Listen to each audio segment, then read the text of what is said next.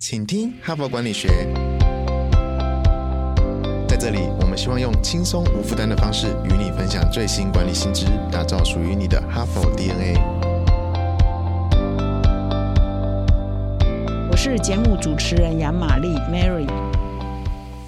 大家好，今天是七月十一日啊，距离我们 Podcast 呢与去年的七月十九日开台满一周年呢，只剩下差不多一个礼拜。那你如果是我们的经常的周听户的话，你就会了解说，我们在三个礼拜前呢，我们有推出倒数一周年的留言跟评分的活动哈。那现在这个活动还持续进行中哦，我们会持续进行到七月十九号，也就是我满一周年那一天啊。所以呢，欢迎各位听众呢，还是持续可以到 Apple。Podcast 的留言跟评分的栏位呢，希望呢你可以给我们五颗星的评分呢，并且留言给我们哈，看你比较喜欢听什么内容，以及我们的内容对你有什么帮助，或者是我们哪些内容呢是你会推荐给你的亲朋好友或者是同事们收听的，然后也请你都写给我们，把你的意见回馈给我们。那当你留完言之后呢，你就到我们的说明栏呢，把你的留言的截图呢传给我们的哈帕的小编，那么你就会收到神秘的。小礼物哦，人人有奖哈，所以我们已经有一些听众呢，都陆续收到我们的礼物哈，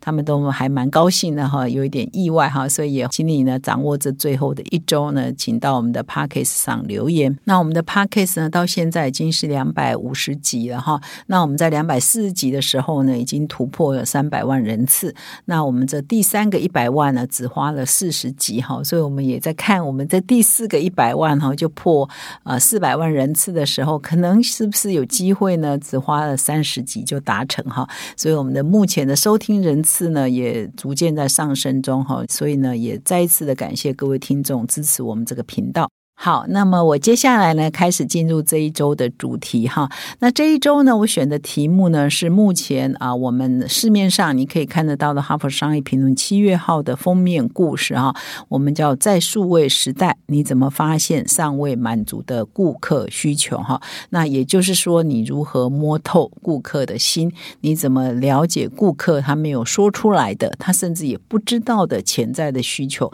那当你可以发现这些潜在的需求的时候，然后其实它就是一个非常大的商机存在哈，所以我们一整周呢都会来谈如何发掘顾客的需求，如何了解顾客的心哈啊，谈这样的一个主题。那我今天呢第一篇呢要分享的呢是《哈佛商业评论》七月号的封面故事啊，就是这一个月我们的封面故事。那这一篇封面故事呢是有三位哈，这是《哈佛商业评论》上很多文章都是哈佛商学院的教授嘛哈。那么这一篇呢是也是非常有名的，另外。一个在欧洲非常有名的管理学院叫瑞士洛桑管理学院。那么对台湾人而言呢，对很多财经专家而言呢，洛桑管理学院每年呢会发表一份报告，叫 IMD 的世界竞争力报告。哈，所以每年我们都会看，我们今年呢是排名第几？哈，是进步了还是退步的？哈，所以是像我们国发会啊，我们的财经的官员，还有我们企业界啊，很多媒体记者啊，每年呢都会锁定说，哦，那最新又公布了，我们排在第几名？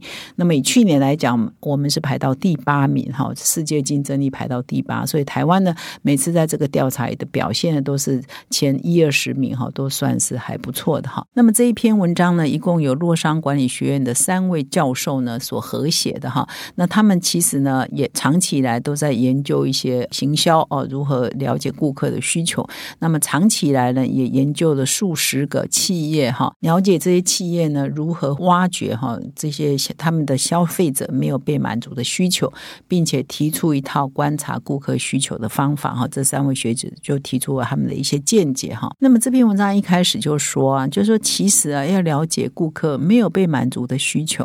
其实啊说起来很容易，但做起来其实没有那么的容易。即使是我们非常有名的世界级的大公司哈，可能呢都不是做的很好。比如说，他就举了一家公司为例哈，叫阿玛总哈，大家都觉得阿玛总是全世界最厉害的。前几家公司嘛，哈，但是这篇文章就说阿玛总也有他呃做的不好的地方。那么阿玛总呢，按照这篇文章的分析哈，他从创立以来，他最关心的是他的消费者哈，就是他全心全意的要服务他的顾客哈，就是来这边买东西的人。但是呢，事实上阿玛总忽略了还有另外一个群体，也是他非常重要的顾客。那是谁呢？那就是在阿玛总上卖东西的商家嘛，哈，因为。事实上这些电商事实上是一个平台嘛，有一群顾客就是消费者，他来这边买东西、找东西，要最便宜也好，最特别也好。那有一群商家嘛，商店嘛，哈，呃，供应商嘛，他在这里卖东西啊。所以对阿玛总也这两群人应该同时都是他的顾客，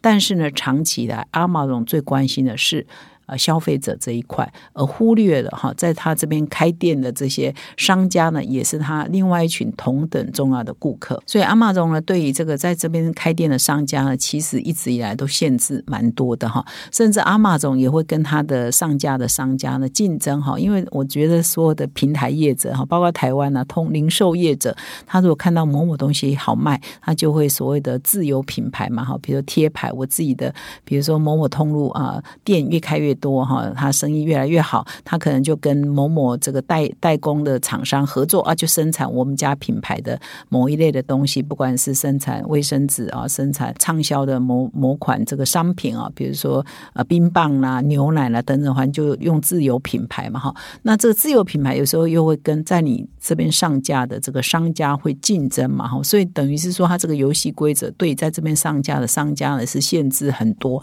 甚至有一阵子呢，阿玛总也会。会限制商家呢给消费者的各种支付的方式跟通路哈，所以对商家呢其实是不是很友善的哈。那么就在这个时候呢，阿玛龙其实呢有出现另外一个竞争者，而这个竞争者呢，它的竞争优势就是来满足。啊，所有商家的需求，所以他的口号是：我是全球几百万商家最信赖的平台。哈，你到我这里来，可以轻轻松松开店，你的所有的需求呢，我都可以帮你满足。那这一家店呢，叫 Shopify 哈，它在这个加拿大创立的，一开始在加拿大创立，也是越做越好哈，慢慢的就变成哎，是阿玛总的竞争者的对手哈。那么 Shopify 呢，就是 S H O P I F Y 了哈，应该很多听众都知道哈，这家公司那。它是瞄准这些所谓上架的这些商家呢，他们在阿玛总没有办法满足的这个需求哈，所以他提供一套很容易使用，而且定价也很合理，就是它收费也很合理的这个操作平台，那允许商家呢在上面呢很容易的就可以操作，而且让这些商家保留，就是给他们更大的空间，让他们跟顾客的掌握度可以更高哈，而不是说你像可能在更强势的平台，比如像阿玛总，它可能呢就限制商。家很多啊，限制商家这也不能做，那也不能做哈。所以以呢，Shopify 就反其道而行，我就是来服务商家的哈。所以呢，这个 Shopify 因为这样，它在二零二一年的业绩也相当的好，二零二一年创下这个净销售额有四十六亿美元哈。那它的市值呢也达到一千。七百一十亿美元哈，所以成绩相当的好。后来呢，阿玛总也是看到这个潜在的竞争者嘛，所以后来他也去呃收购了一家呃新创公司。那么这家新创公司的核心业务呢，就是在这个软体的操作上呢，要更平易近人。他协助商家呢，可以在阿玛总的平台上更容易啊方便的、轻松的可以经营生意哈。所以啊，对这个作者来讲，他们就觉得说啊，阿玛总这个收购啊。其实呢，就是有一点在反省啊，反省说啊，过去呢，我对另外一群也是非常庞大的这个商家的顾客，也算是我的顾客，事实上是疏于照顾哈，他只照顾一端，而忽略另外一端，所以另外一个竞争者起来，他就锁定了这个商家这一端，好好的服务，那你就也得加强对商家的服务嘛，不然你就没有办法竞争嘛。那么在说明完阿玛总跟 Shopify 的个案之后呢，啊，其实三位作者呢，提供了非常好的一个架构。就是如何了解消费者未被满足的需求哈？他提出了一个四个维度的象限架构。第一个架构是说，我们呢可以要观察我们的核心顾客，非常贴近的哈，锁定的哈，甚至少数几个个案式的这种观察，他整个消费的流程哈，它到底有哪些未被满足的需求哈？就是很像显微镜这样贴近核心顾客很近的看，这就是显微镜策略哈，就聚焦于。个别的主流顾客是你的主流哈，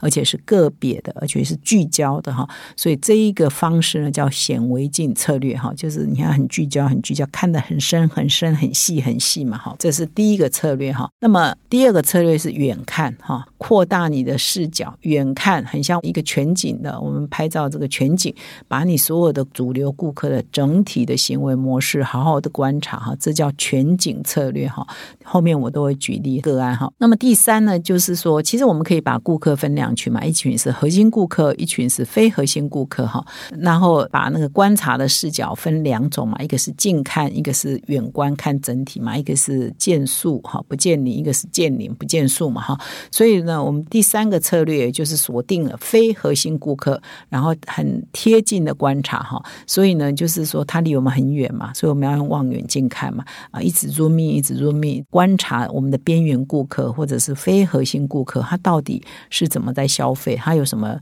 未被满足的需求嘛？所以这叫望远镜策略哈。那么第四个呢，就是用更宽广的视角来检视哦非主流顾客哈的整体行为模式，所以这是比较远景的哈，比较。宽广的来看我们的整体的非主流顾客哈，所以他称这个叫万花筒策略。那么接下来呢，我就逐一来说明这四种策略啊的方式是什么，以及他举的个案哈。那么第一个呢，我们讲的是显微镜策略，也就是聚焦于个别的主流顾客哈，它其实就是放大检视你的少数消费者，很仔细的观察他们，那从中呢得到一些体会跟灵感。事实上，很多创业者都是。是从这里开始，因为他从个人体验出发，他觉得他有哪些需求没有被满足，那他从这个个人的需求或个人的观察出发之后，他发现说，哇，这个的需求是很高的。除了我有需求，除了我身边人有需求，大家都有这个需求，那常常就很多创业都是从这样开始的哈。那他这边举的一个例子呢，是一个墨西哥啊这个国家的一个年轻人呢，叫拉拉瓜提，他的例子哈。那么墨西哥呢是世界上肥胖率呢第二高的国家，我想可能。跟他们居民的饮食是有关的哈，那包括这个拉拉瓜提这位呃年轻人呢，他的父亲呢也是长期受糖尿病所苦哈，所以呢啊拉拉瓜提当然就认为啦，其实只要有接受过教育的，有一些基本健康常识都知道说，这个肥胖跟啊喜欢吃糖啊和含糖的食物太多，都是跟糖尿病有关的，应该是糖尿病的罪魁祸首哈。所以他的父亲呢很喜欢吃含糖的东西啊，包括饮料。所以呢，他的父亲啊，罹患这个糖尿病之后呢，其实他就是一个慢性病。有的时候你觉得他无关紧要，所以他的父亲呢都会偷偷的吃糖哈。那么因为呢，他们其实也有研发一些代糖，可是味道不好吃哈，所以他还是会真正的就偷偷的跑去吃糖。那这这个拉拉瓜提还真的蛮孝顺的，他就是挖掘说他的父亲是这样，然后整个墨西哥人这个糖尿病的罹患的比例是很高，所以他就决定呢，大学的时候他就研究这个生。生化工程哈，就是他想要了解说有没有办法做一个代糖，而这个代糖呢是真的吃起来很像真的糖哦，所以让这些嗜糖成瘾的这墨西哥人，包括他的父亲呢，就找到一个真正的可以代糖的替代品哈，是不会让他父亲呢偷偷跑去吃糖哈。后来他就发现说，哎，墨西哥有很多的玉米田哈，当然是经过了呃一些时间的研究之后，就发现说这个玉米芯呐，就是把这个玉米粒都剥掉，不是就会剩下那个玉米。米心嘛，它通常就是不能吃的东西嘛，就把它丢掉了哈。那丢掉的过程，它就变成是一个垃圾哈，是一个废弃物，你必须处理。可是呢，这个拉拉瓜体，因为他做了研究之后，发现说，这个如果用这个玉米芯作为原料呢，它可以提炼出一款新的代糖哈。制造的成本呢，其实不高哈，对它的研究技术来讲，然后它真正的口感呢，又跟真正的糖呢极为接近哈。而且因为它是代糖，它不是真正的糖嘛，它是萃取出出。来的，所以也不会影响到一般人的健康哦，对血糖没有太大的影响，符合这个健康食品的标准嘛，哈，所以他后来呢就去利用这个废弃的玉米芯来提炼这真正的代糖，然后就创业就成功了，就畅销，蛮畅销的哈。那么，所以呢，这个呱呱拉提的例子就是他很密切的观察他的父亲。的行为哈，然后发现说，如果可以有一个东西哈，可以让他父亲感觉他是真正吃到糖哈，那他就不会真正跑去偷吃糖，就可以改善他的健康嘛。所以这就是很细微的观察身边的人所找到这个需求，而有这样需求人很多在墨西哥，因为他们是这个肥胖率世界上第二高的国家，而肥胖率高呢，也是跟糖尿病都是有关，所以它市场是很大的哈。所以他从这个显微镜的策略呢，挖掘了一个需求，蛮。说这个需求，它也可以创造很大的商机哈。所以呢，显微镜策略其实也就是一个密切观察的做法了哈。其实他这边也举到一个例子哈，我看这个文章才发现说，哇，这些科技公司都有这样的人啊。他这边举的是什么呢？说这种密切观察的做法呢，在科技产业的价值呢，尤其很重要哈。因为很多工程师啊，他们常迷恋于科技本身，他其实对人是没有兴趣的哈。所以科技公司的工程师啊，他就是研发、研发、研研发，但是他根本就是为了技术而疯狂嘛。他觉得哦，很深耕于技术，可是他根本对人不是有太大的兴趣嘛，所以他也不会很仔细去观察使用者的需求，这很合理嘛。工程师就是不太进入人群，所以你要他去观察人的需求，恐怕不是属于他们的性格。所以他这边说，像在 Intel 啊，或在 Microsoft 啊，都聘请了很多的人类学家哈。这也是我看这文章才知道，就是我聘请了很多人类学家，甚至他用了一句话说，在微软是全球聘雇人类学家第二多的雇主了，仅次于美国政府。哦，这个可能要请微软出来证实一下是真的这样嘛？所以等于是工程师呢就在研发科技嘛，哈，他们对科技很疯狂。但是呢，另外有一群要对人很了解，所以他们有非常多的这个人类学家在专门研究人类的行为，哈。所以这两个合在一起呢，才有办法把这个科技的创新用在人的需求上嘛，哈。所以这边也举了一个啊密切观察做法对科技产业的价值呢。会更高哈，所以举了 Intel 的例子，也举了 Microsoft 的例子。那么第二个策略叫全景策略哈，也就是观察更远观哈，所有的核心顾客。那这种远观，因为它你不是很细密切观察某一个个别的消费者嘛，所以你要看的是比较大量的消费者，所以你就必须要透过大量的顾客的数据哈，比如一些回报的错误啊，一些统计啊，一些客数啊等等，透过一些大数据的分析哈，来检查可能平常你没有观。察到的一些讯号哈，那么这边举的一个例子是儿童安全跳床哈，他举的是在纽西兰曾经有一名机械工程系的教授叫亚历山德哈，那那个时候他女儿很小，他想要买一桩跳床给女儿哈。我们不是常常看电影啊，或者是你去欧美西方国家常常看到，就是有小孩子在上面在跳床上弹簧床可以跳嘛，弹跳嘛，你就上面跳跳跳。那他觉得这样子给女儿，女儿会很喜欢，可是他的太太反对，他认为说这种。跳床的不安全哈，所以亚历山德就觉得会吗？会不安全吗？他就开始去找资料。哎，后来发现说，没想到真的很多意外，很多跳床的儿童事故案件真的非常多。很多这种数据你平常不注意的，你根本不知道。你去查一下才发现说，哦，很多这种意外哦。所以后来他发现说，这些意外其实大部分呢都是因为这个跳床的设计也是有问题的。比如说他用的金属弹床啊，或者是跳床的外围呢并没有框框。啦，没有保护栏呐，哈，所以孩子呢很容易呢就这样跳跳跳，就跳 直接跳到不是跳到弹簧床上，直接碰触到金属哈，那就很尖锐嘛，有时候就会受伤，或者是跳跳跳，因为没有保护栏嘛，就跳出去了，跳出去床了，所以就受伤。所以呢，他这个是经过了嗯的很多数据的收集，说哎，的确有人回报很多这样的意外哈，所以他就根据这呃数据呢，亚历山德这位教授呢就决定呢要设计出一个没有金属。弹簧的跳床，而且是有护栏的安全跳床哈。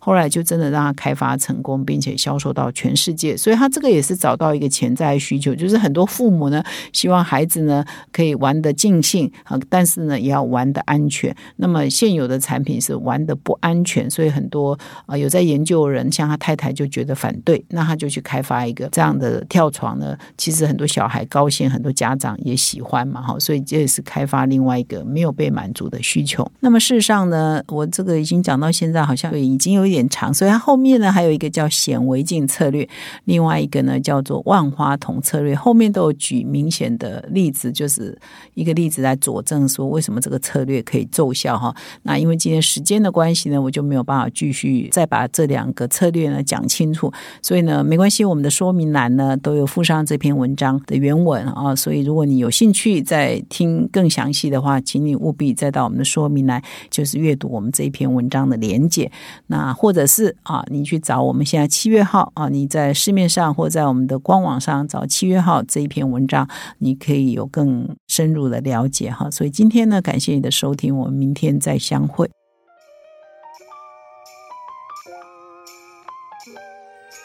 从团队到个人，管理的大小事都是 HBR 的事。现在就上 triple w 打 HBR Taiwan 打 com 订阅数位版，首月只要六十元，让你无限畅读所有文章，向国际大师学习。现在就开始。